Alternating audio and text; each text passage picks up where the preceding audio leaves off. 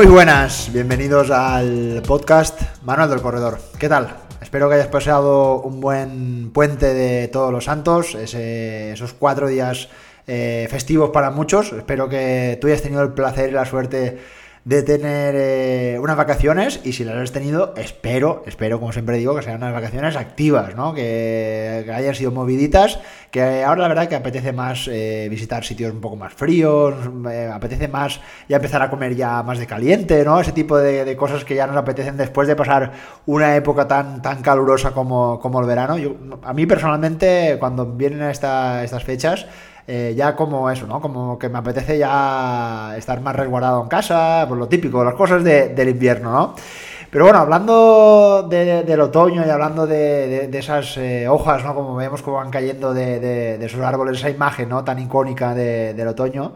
Eh, creo que hay que comentar, como siempre, ¿no? al inicio de, todos los podcasts, que nos vamos siempre a Asturias. Y bueno, pues en esta ocasión, en los anteriores episodios hemos estado hablando de las sendas costeras, de Camino de Santiago, de bueno, diferentes eh, rutas también por cuencas fluviales. Ya sabéis que en Asturias eh, tenéis infinidad de planes eh, que bueno, no sé, igual has estado ahora justamente en, esta, en estos días en Asturias y has disfrutado, creo que es una época fantástica para, visitar esa, esa, comunidad.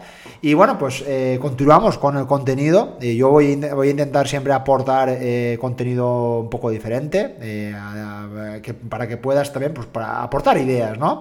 Y en este, en este caso, para el mes de noviembre, vamos a hablar de, lleno, pues vamos, de la propia naturaleza que puedes encontrar en la comunidad de, Asturias, ¿no? Y vamos a hablar de los baños de bosques. Y te preguntarás, oye, ¿qué es esto de los baños de, bosques? Bueno, pues en esencia eh, es conectar directamente con la naturaleza, eh, mediante distintas actividades que vas a poder eh, aprovechar en la, propia comunidad, ¿no? donde vas a albergar una representación totalmente sobresaliente de la flora y la fauna eurosiberiana y mediterránea, ¿no? con un elevado índice de biodiversidad natural.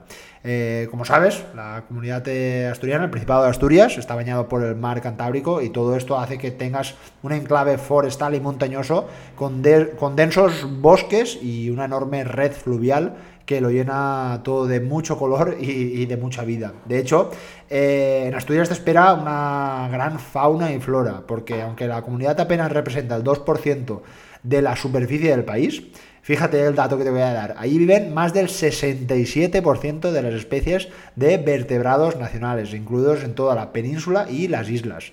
Eh, destacando, por supuesto, a las aves y mamíferos, ¿no? que podemos encontrar incluso alrededor del 75% de las especies eh, presentes en toda la, nación, ¿no? en España. Eh, en cuanto a una flora, pues también podemos encontrar más de 2.200 especies autóctonas y con este contexto y este entorno, pues bueno, la verdad es que hay muchas empresas que incluyen en su programa diferentes actividades en su catálogo de productos turísticos como para, vislumbrar y descubrir estos avistamientos de flora y fauna. Así que eh, para los que os gusta la naturaleza, para los próximos episodios creo que os va a gustar, creo que os va a molar todo esto que os voy a ir comentando. Yo mientras os voy a dejar, eh, como siempre, ese enlace en las observaciones del episodio para que vayas cogiendo eh, ideas.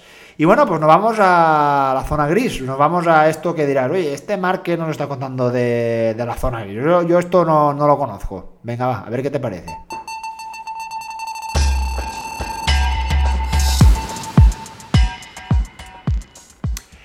Si te soy sincero, es un término que hasta hace poco tiempo no lo, conocía. Eh, de hecho, pues eh, algún corredor, de forma muy curiosa, me, había hablado de esta zona gris y me preguntaba, oye, ¿qué opinas de la zona gris? ¿Crees que es buena aplicarla en los, en los entrenamientos? ¿Crees que es perjudicial?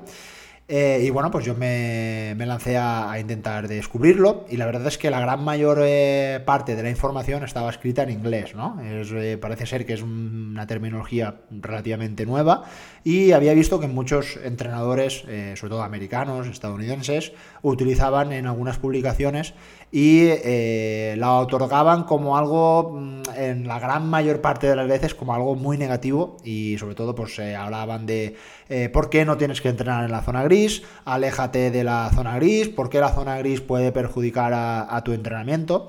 Y bueno, pues eh, revisando un poco eh, el porqué y el contenido ¿no? de, esta, de esta zona gris, yo creo que lo más importante, como siempre, es intentar contextualizar eh, y ubicar qué es lo que quiere decir esta zona gris para los diferentes entrenadores, para la diferente comunidad, ¿no? que cada vez por supuesto hay que reciclarse y hay que ver pues, diferentes puntos de vista y yo por supuesto que la verdad es que era, algo, ha sido una, lectura de, fin de semana, ha sido una lectura de puente muy, eh, muy curiosa y la verdad es que, mm, pues bueno, en, cierto caso podría decir que, sí que estoy muy de acuerdo en lo que quiere decir esta, esta zona gris y que mm, a raíz de todo lo que hemos comentado en este podcast, que ya te voy a ir un poco dando pistas de lo que quiere decir correr lento y cómo tenemos que ubicar nuestras zonas de intensidad y esas zonas de entrenamiento, pues va a estar ubicada esta, esta zona gris.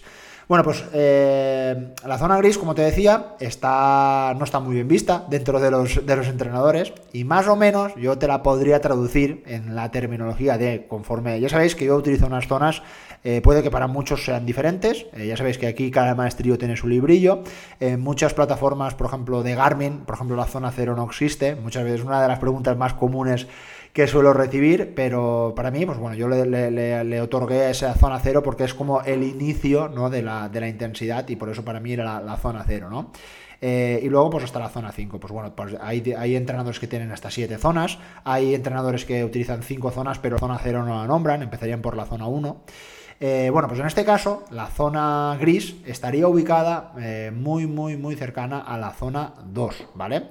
Ya sabéis, la zona 2 es una zona, pues eh, la verdad es que es una zona bastante rara y que, si no me equivoco, creo que no le hemos dedicado ningún ningún episodio. la zona 2, evidentemente, está ubicada entre la zona 1 y la zona 3, que aquí creo que sí que hemos hablado mm, largo y tendido, de, sobre todo de la zona 1 y por supuesto de la zona 3, ya que por un lado la zona 1 va a ser esa zona que vamos a obtener todas esas mejoras, sobre todo a nivel cardiovascular, esa mejora de la capacidad aeróbica. Y ya sabéis que bueno, pues es una zona donde probablemente se encuentre la gran mayor parte de la intensidad del entrenamiento, por no decir que más del 70 o 80% del entrenamiento debería estar a estas intensidades.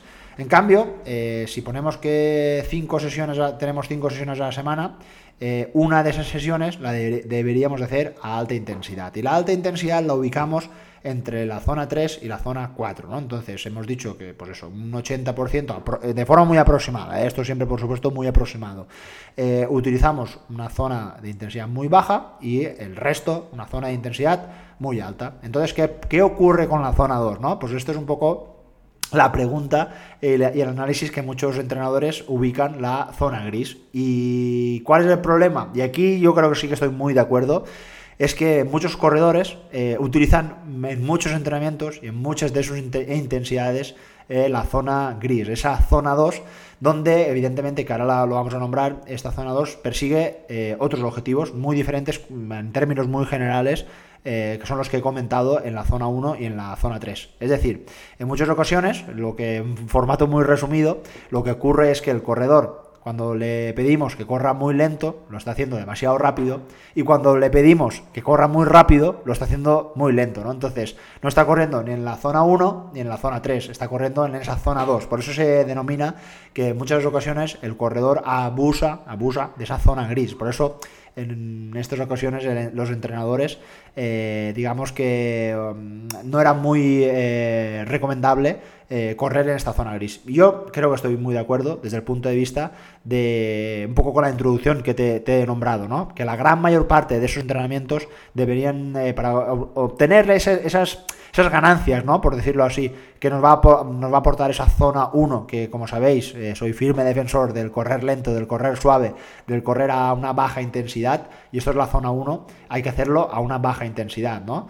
Eh, se ha visto muchas veces incluso corredores de altísimo nivel, que hemos nombrado muchas veces incluso de la élite, ¿no? que hemos dedicado algunos episodios, cómo tienen la capacidad de, por ejemplo, en esos días muy suaves, de hacerlo realmente suaves. ¿no? Y hemos podido ver incluso eh, rodajes de de, gente sobrehumana como Eliud Kipchoge, ¿no? que decía que en, sus, en muchos de sus rodajes tiene la capacidad de correr a 5 minutos el kilómetro. Y eso es un poco, si lo trasladamos a muchos de nosotros, eh, sería pues prácticamente correr a ritmos de 7 u 8 minutos el kilómetro. Y muchos de vosotros diríais, guau, pero eso es muy lento. Bueno, pues la equivalencia, ¿no? Un poco para que lo entendáis de lo que ocurre con, con él al correr a esas intensidades es prácticamente una, una zona muy, muy suave, muy regenerativa y que por supuesto tiene sus, sus objetivos, ¿no? Pero ¿qué ocurre, ¿no? Cuando el corredor sale a entrenar eh, piensa que si no acaba totalmente chopado de sudor, que no se acaba, si no acaba el entrenamiento totalmente cansado, pues como que no, no, lo está haciendo bien, ¿no? Como que le falta algo y por supuesto tiene que entrenar a una intensidad alta para que él, eh, se, él o ella no se noten satisfechos con el, con el trabajo, ¿no? Y, lo que ocurre es que, como decía, eh, ya no estamos eh, trabajando con esas adaptaciones que estamos buscando de correr en esa zona 1 con esas mejoras que ya hemos nombrado muchas veces en la capacidad eh, cardiovascular, la, capacidad aeróbica y por supuesto, como hemos comentado algunas veces también, eh, en efecto, el efecto mitocondrial ¿no? dentro de nuestras células, que solo se ocurre al eh, correr lento. ¿no? al correr en zona 2, lo que está prácticamente lo que está ocurriendo es que el oxígeno va a seguir llegando a tu musculatura pero vamos a decir que ya no va a llegar con la facilidad que lo hacía con las otras intensidades, ¿no? Con, sobre todo con la zona 0 y la zona 1, ¿no? Una de las principales diferencias que vas a encontrar en la zona 1 y la zona 2, porque yo podría decir que podría ubicar más la zona 2 en una zona de baja intensidad que no en una zona de alta intensidad. Por eso Incluso la podríamos denominar como una zona de media intensidad. Eh, me gusta eh, hablar como correr a un ritmo vivo, por ejemplo, correr a un ritmo de tempo también se ha podido hablar algunas veces. Eh, son este tipo de intensidades que eh, en muchas ocasiones, pues evidentemente nos vemos un poco exigidos, ¿no? De hecho, pues a forma muy curiosa también para si te puedes sentir un poco identificado, la zona 2 es la protagonista de, por ejemplo, el maratón, ¿no? El maratón eh, se corre a una intensidad que la gran mayor parte del recorrido la vas a poder hacer hablando, pero te vas a notar un poco exigido, ¿no? Te vas a notar un poco que vas a un ritmo eh, incómodo si lo ubicamos dentro de, la, de los porcentajes, ¿no? que a muchos os gusta eh, también detectarlo, bueno, pues normalmente está por encima de entre un 75 y un 80% de la frecuencia cardíaca máxima y podría llegar en muchos casos entre un 85 y un 90, eh, sí, un 85, 88% dependiendo de, de, de, cada corredor, ¿no? Entonces, un poco me gustaría también para que ubicaras esta, esta zona de, entrenamiento. ¿Qué es lo que ocurre? Bueno, pues evidentemente, como decía, es una zona de entrenamiento ya mucho más intensa y lo que va a pasar, sobre todo como un poco reflejado con el tema del oxígeno que estaba diciendo anteriormente, es que la recuperación no va a ser nada parecida a la que vamos a tener, por ejemplo, con una zona 1, donde no vamos a, a abusar tanto de ese sistema cardiovascular y donde, por supuesto, la recuperación va a ser totalmente mucho más rápida comparada con la con la zona 2, ¿no? Entonces, digamos que es una, intensidad que está ahí, ahí en medio y en términos muy generales, pues eh, no nos va a venir muy bien, ¿no? Si queremos eh, mejorar, eh, por un lado, ese fondo, ese base, esos cimientos, ¿no? De, nuestro rendimiento, donde vamos a ubicarlos dentro de la, de la, de la zona 1 y, por supuesto, cuando vamos a intentar mejorar esa potencia, ese volumen de oxígeno máximo, esos, esos ritmos más altos, pues evidentemente hay que correr rápido, ¿no? Y hay que correr de forma intensa. Y aquí, por supuesto, es donde va a entrar esas zonas más altas que son la zona 3 y la zona 4, como eh, os, estaba, os estaba comentando. Entonces, mm, la pregunta es, eh, oye, ¿hay que quitar esta zona de nuestros entrenamientos? ¿Hay que obviarla? Bueno, pues esto es una pregunta realmente compleja. Eh, puede que haya entrenadores o mm, puede que haya gente que sí que lo crea, que diga, oye, pues mm, yo creo que esta zona mejor quitarla porque creo que no es muy interesante por lo que por la introducción ¿no? que estaba diciendo. Como sabéis, en términos muy generales hay diferentes formas de planificar la intensidad de, los entrenamientos. ¿no? La forma más tradicional, eh, la forma más antigua, por decirlo así, eh, siempre hemos, estado hablando de esa forma un poco más piramidal. ¿Vale? ¿Qué quiere decir piramidal? Bueno, pues que la base del entrenamiento va a estar en la zona 1, es decir, las intensidades más bajas, vamos a, optar por el 50-60%, eh, eh, luego optaríamos con un 25 un 30% por una zona media, como podríamos estar hablando de la zona 2, y luego estaríamos hablando de un 5 a un 10% de la zona 3, ¿no? Zona 3, zona 4, intensidades altas. Como veis, estamos hablando de una forma de una pirámide, es decir, lo máximo va a ser en, eh, las zonas más, bajitas y poco a poco va a ir decreciendo el porcentaje conforme vaya aumentando la, intensidad. Y por otro lado, eh, uno de, los, eh, de las últimas eh, es más innovador, eh, realmente ya está muy implantado y muchas personas de diferentes niveles y como te decía, entrenadores la utilizan. Yo por supuesto mm, te anticipo que utilizo las dos, las dos eh, estrategias para mí son igual de válidas, pero ahora os ubicaré también donde podemos colocar una y donde podemos colocar la otra, bueno, pues el otro, mm, ya te lo estarás intuyendo, es eh, la planificación polarizada, donde eh, optaremos, ¿no? Eh, por trabajar los extremos, ¿no? Como te decía, utilizaremos entre un 60 a un 80% del volumen de entrenamiento a una intensidad muy, muy baja y entre un 10 a un 30%, dependiendo de los momentos de la temporada, recordar, recordar la regla del 80-20, ¿no? Para un poco ubicaros, utilizaríamos la zona 3 y la zona 2 desaparecería completamente del mapa. No, no, no la podríamos encontrar en ningún momento en el, entrenamiento y en las planificaciones del, eh, corredor. Y puede que tú ahora mismo te estés preguntando, oye, ¿y yo qué hago? ¿Qué, planificación crees que es la mejor? Bueno, pues eh, yo creo que las dos son positivas, yo creo que las dos las puedes eh, ir probando. En términos muy generales, a mí, por ejemplo, eh, una persona que empiece a correr, me gusta más optar por la planificación más tradicional, es decir, empezar por evidentemente tocar esta, esta zona media, es la, la zona 2, esta zona gris que estamos eh, comentando en esta, en esta ocasión. Y eh, en corredores más experimentados, por supuesto, pues eh, cuando ya lleve un tiempo corriendo, ¿por qué no probar este, este sistema polarizado? ¿no? ¿Por qué empiezo por personas que, que sí que, que, toquemos ¿no? la, la, zona gris, esta, esta zona 2? Bueno, pues básicamente a mí la zona 2 me gusta mucho ponerla en los entrenamientos de mis corredores eh, con cambios de ritmos, con farlex e incluso con, series, ¿no? A, niveles eh, submáximos. Yo creo que eh, son entrenamientos que me van a venir muy bien por varias razones. Una, porque es una forma mm, fenomenal de gestionar los ritmos eh, de saber cuándo hay que acelerar, pero tampoco sin volvernos locos, los famosos farles, cambios de ritmo, ¿no? Que decimos, venga, pues hoy te voy a poner, por ejemplo, eh, cinco bloques de 6 minutos corriendo en zona 1 y 4 minutos en zona 2, ¿no? Que hemos dedicado también algún episodio de los farlegs y de los eh, cambios de ritmo. Bueno, pues yo creo que, que podría ser eh, algo muy interesante para que el corredor experimente cómo va a ir eh, aumentando el ritmo, pero tampoco sin, eh, sin, volvernos locos, ¿no? a nivel de aprendizaje, creo que es un, entrenamiento brutal, ¿no? Imaginaros mm, para una persona que empieza a correr y le, le, diga todo lo contrario, ¿no? empieza en zona 1, pero los 3-4 minutos que te pido, córrelos en zona 3. Eh, evidentemente la intensidad no es la misma, el desgaste no va a ser el mismo tampoco, ¿no? Entonces, eh, que el corredor aprenda a meter algo de intensidad, pero de forma sutil, pues un día a la semana podríamos obtener, por ejemplo, una sesión de, eh, vamos a decir, del 60-70% de la intensidad, ¿no? Por, para que nos entendamos.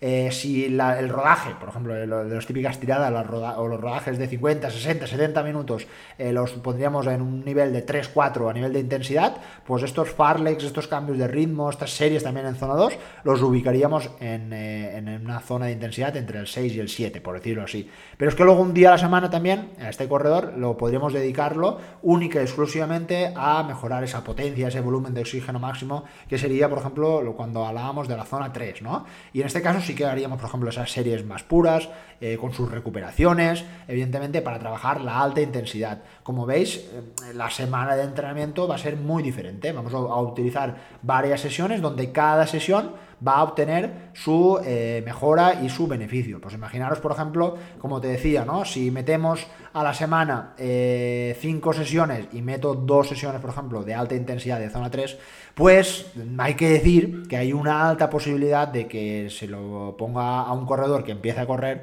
pues hay una alta posibilidad de que una o se sobrecargue y lo que es peor, que se lesione, ¿no? Entonces, yo creo que esta zona gris, que tan, mal, eh, tan mala fama tiene, cuidado porque en algunas ocasiones puede ser muy interesante.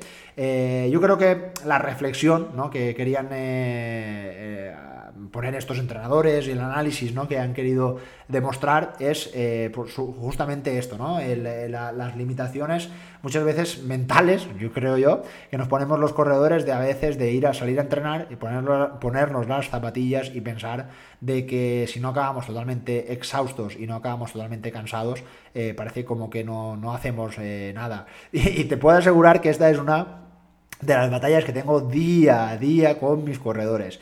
Eh, es curioso que, ya evidentemente, corredores más experimentados y corredores que ya llevan mucho tiempo, pues no, no, suele pasar. Ya al final, eh, como que empiezan a entenderlo, que ven que, no es necesario acabar todos los días cansados, sino que están viendo también que se lesionan menos, que están, eh, por supuesto, están viendo los resultados reflejados ¿no? a ese esfuerzo. Pero a un corredor que vamos a decir que no está muy acostumbrado a, esto de, correr a intensidades eh, muy suaves, pues como que le cuesta, ¿no? Y de hecho, el otro día una, corredora me hacía mucha gracia porque me decía, oye, que me voy a correr a esta montaña y en esta montaña es imposible correr en zona 1 porque está eh, muy, muy empinada y es que es imposible. Digo, hombre, pues claro que es posible. Lo que pasa es que tú, eh, evidentemente, si vas andando o corriendo demasiado rápido o más rápido de lo que deberías, Mm, aquí lo que ocurre es que no estás haciendo el objetivo del entrenamiento. Y lo que pasaba justamente con esta corredora es que, eh, viendo un poco sus entrenamientos, entrenaba demasiado tiempo en esta zona gris, ¿no? Se pasaba la gran mayor parte de su entrenamiento en torno a un 70-80% entrenando en esa zona gris. Y esta zona gris eh, lo que va a ocurrir es que no vas a mejorar. ¿Por qué? Porque eh, probablemente una persona que empiece puede que mejore, porque al final estás corriendo a una una intensidad que vas a ir tocando un poco de todo, ¿no? Pero eh, a la larga te vas a estancar, por lo que te decía, ¿no? No vas a obtener las ganancias que te va a producir el correr lento, el correr en esa zona 1, y tampoco las ganancias de la, de la zona 3, ¿no? Por eso se ha quedado ahí un poco entre, entre medias, ¿no? Y, curiosamente le tenía que explicar esto a esta, a esta corredora, porque me decía justo que era imposible correr en, zona 1, sí. Y bueno, al cabo de los días, al cabo de las semanas, parece ser que ya lo estaba medio entendiendo un poco, ya me decía, ostras, pues la verdad es que estoy recuperando mejor y la verdad es que eh, cada vez noto como que las pulsaciones me van bajando y mis sensaciones son buenas porque la verdad es que estoy yendo más rápido, ¿no? Y eso es una noticia realmente muy buena. Eh, también recuerdo cuando empezó a correr estaba así como un poco quemada, como notaba que no, que no progresaba, ¿no? Por decirlo así, y justamente con este cambio, ¿no? De, de, correr mucho tiempo en la, en la zona 1, pues la corredora ya empezó a, a sentir un poco más de, ánimos y de alivio, ¿no? A la hora de, poder correr con, con estos entrenamientos. Bueno, pues yo creo que ha quedado claro, ¿no? Con todo lo que quiere decir esta, esta zona gris. Eh, yo creo que tampoco no hay que mm, hablar mal de ella, eh, ubicarla como algo negativo, sino todo lo contrario, ¿no? Decir eh, y entender que es una zona que no tenemos que abusar de ella, por supuesto, como tampoco tenemos que abusar, por supuesto, de las zonas de alta intensidad como la zona 3, la zona 4, que lo que yo normalmente veo, veo, es que la que no se suele abusar justamente, que es la que más tenemos que utilizar, es las zonas más bajitas, que son las zonas más sobrevaloradas y las zonas donde muchos de, de nosotros pensamos que, que no son las las zonas donde se obtienen las, ganancias y es, pues, eh, evidentemente, ubicar cada zona. Yo siempre digo que cada zona de entrenamiento persigue un objetivo y ten claro cuál es tu meta en cada, en cada entrenamiento. Si hoy te toca correr lento y hoy te, hoy te toca eh, sentir esa sensación de que vas muy tranquilo, de que vas muy sobrado, oye, pues eso también es difícil de, hacerlo. Es igual de difícil, probablemente, que el exigirte el correr esas series de mil metros a intentar bajar de 4.30, por ejemplo, ¿no? Es igual de difícil. Si lo consigues, probablemente a la larga podrás ir eh, viendo esos, eh, esos entrenamientos eh, positivos. Que, oye, que eres una persona, que también me, pasa, eh, que eres una persona que te aburres siempre de hacer el típico rodaje de zona 1, ese rodaje lento, y necesitas pues algo un poco diferente. Oye, pues mira, pues tenemos esta zona 2 para ir metiéndola de forma muy, pues, muy irregular, eh, de forma muy eh, mínima, como te había dicho, ¿no? Si, si dedicamos a lo largo de una sesión la gran mayoría del tiempo en zona 1 y metemos de forma exponencial la zona 2, pues tampoco los efectos van a, tener un grado muy significativo en el, rendimiento de la, sesión. Por eso a mí muchas veces un entrenamiento muy clásico que me gusta poner, por ejemplo, en las semanas de activación, es decir, la semana previa a la, carrera, es eh, el martes, por ejemplo, fíjate que estamos eh, a principios de la semana, pues es un 50 más 10, es decir, 50 minutos en zona 1 y acabar 10 minutos en zona 2. ¿Cuál es el significado de este entrenamiento? Pues básicamente, básicamente lo que pretendo es que el corredor empiece muy suave y acabe a un ritmo, pues un ritmo rapidito, un ritmo vivo y dirá, oye, pues eh, igual eh, no, es lo más beneficioso a nivel eh, cardiovascular y a nivel de fatiga. Mm, ya, pero es que con 10 minutos yo considero que no va a haber una fatiga muy alta y creo que los efectos a nivel mental de que una persona vea que los 10 últimos minutos, eh, como ha sabido gestionar muy bien los, los, primeros 50 y acabar esos últimos 10 a un ritmo quizás un poco más alto, eh, no va a suponer ningún desgaste. Y lo curioso, lo curioso es que si el corredor lo ha hecho muy bien, la media de pulsaciones, la media de toda la hora va a caer en zona 1. O sea, va a ser un esfuerzo prácticamente insignificante a lo largo de la, de la sesión. Pero como te decía, a nivel mental va a venir muy muy bien al ver que has metido ese cambio, o como, como te decía anteriormente, con esos eh, cambios de, ritmo. Así que nada, pues bueno, ya conoces un poco más de esta zona gris, ya sabes que por supuesto que no abusar mucho de ella, utilizarla en los momentos que, que sean clave y ya está. Así que nada, la próxima semana tocan preguntas. Eh, si aún no las has hecho, oye, que estoy aún está abierto, ¿eh? O sea que esto va para, para largo. Tengo ya muchas preguntas para contestar y de hecho ya las tengo seleccionadas para el mes de, noviembre. Pero oye, que para diciembre creo que queda algún hueco, así que, eh, ¿por qué no? Pregunta cualquier cosa que te venga a la mente para los próximos episodios. un fuerte abrazo y como siempre, mucha, mucha salud y muchos kilómetros. Venga, un abrazo. Adiós, adiós.